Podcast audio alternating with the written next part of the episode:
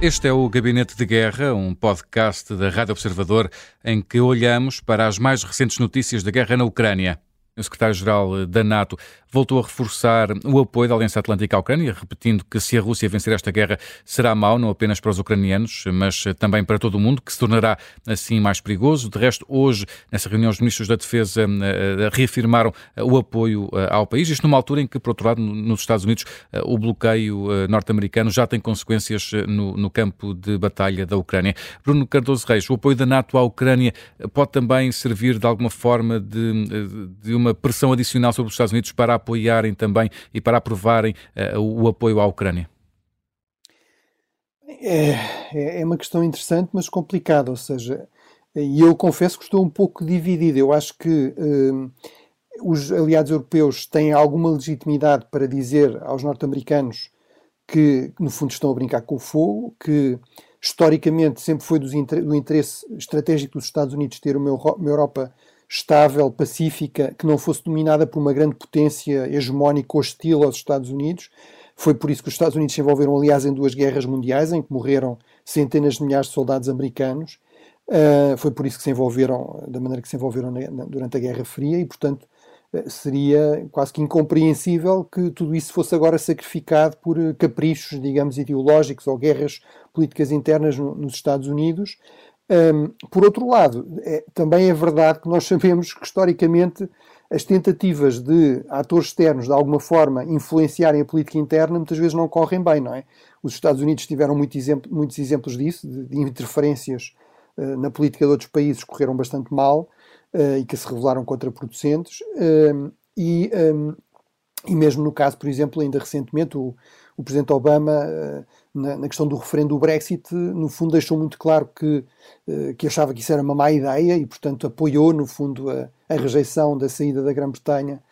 E, obviamente, os britânicos acabaram por votar como entendiam, ignorando a proximidade histórica de relações com, com os Estados Unidos. Portanto, não estou seguro que seja uh, estas declarações do secretário-geral, que eu acho que são bastante acertadas e, e, que estão corretas, nem as declarações, por exemplo, do, do ministro dos Negócios Estrangeiros, David Cameron, uh, também ontem, se elas serão assim tão eficazes, uh, se irão realmente funcionar no sentido de pressionar os republicanos para aprovar realmente esta ajuda militar à Ucrânia, que é cada vez mais urgente.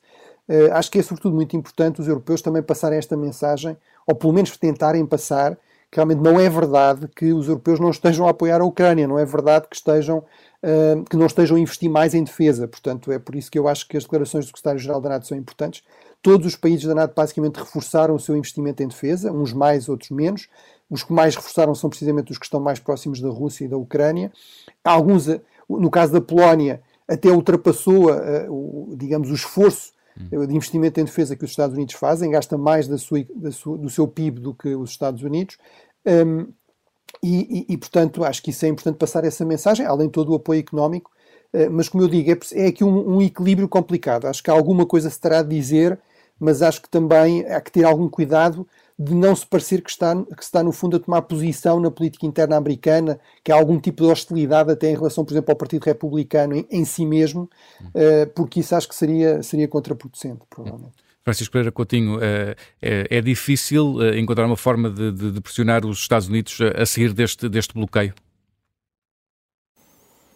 É, porque a política americana, estamos em ano eleitoral, as eleições são apenas em, em novembro, mas o ciclo eleitoral já se iniciou, é muito longo, e temos um candidato, Donald Trump, que está a fazer tudo para procurar torpedear todas as iniciativas do, do presidente Biden. Ele, no caso da, da Ucrânia, conseguiu criar uma grande coligação internacional, liderá-la, e, e, neste momento necessita de apoio parlamentar, eh, que, que está a ser muito difícil de, de encontrar. Claro que o presidente Biden tem sido muito assertivo e, portanto, aquilo que nós estamos a dizer aqui na Europa basicamente é aquilo que ele diz, mas, mas como referia o Bruno, o Partido Republicano está, está muito, muito dividido.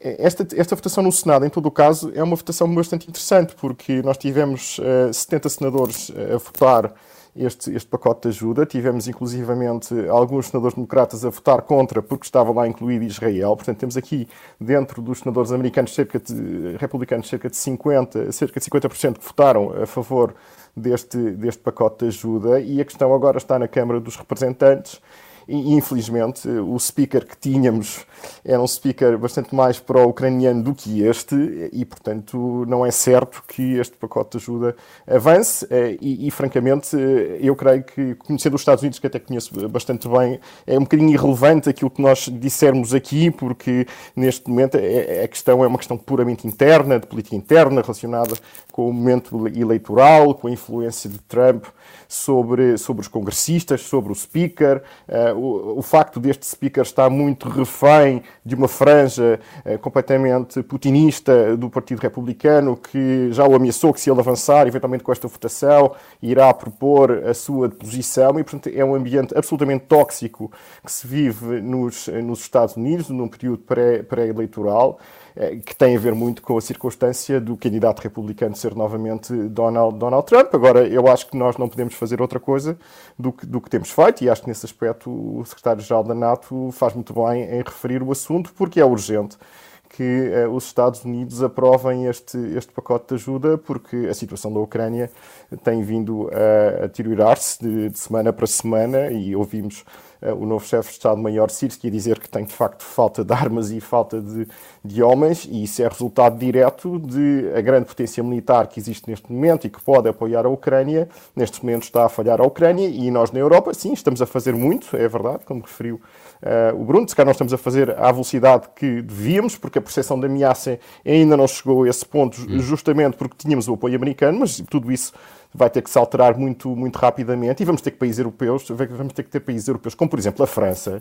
de facto, a, a assumir uma posição que não tem tido, por exemplo, vamos ver o tipo hum. de apoio francês comparado com o alemão e é absolutamente ridículo. E portanto nós, nós na Europa temos que ter uma discussão bastante mais séria porque não podemos estar à espera que dos Estados Unidos uh, venha já um hum. apoio militar para a Ucrânia. Vamos, vamos ter que rapidamente tomar decisões. Não é? O Gabinete de Guerra é um podcast da Rádio Observador, vai para o ar de segunda a sexta, depois do noticiário das nove e meia da manhã e tem nova edição depois das notícias das quatro da tarde. Está sempre disponível também em podcast. Eu sou o Luís Soares, até amanhã.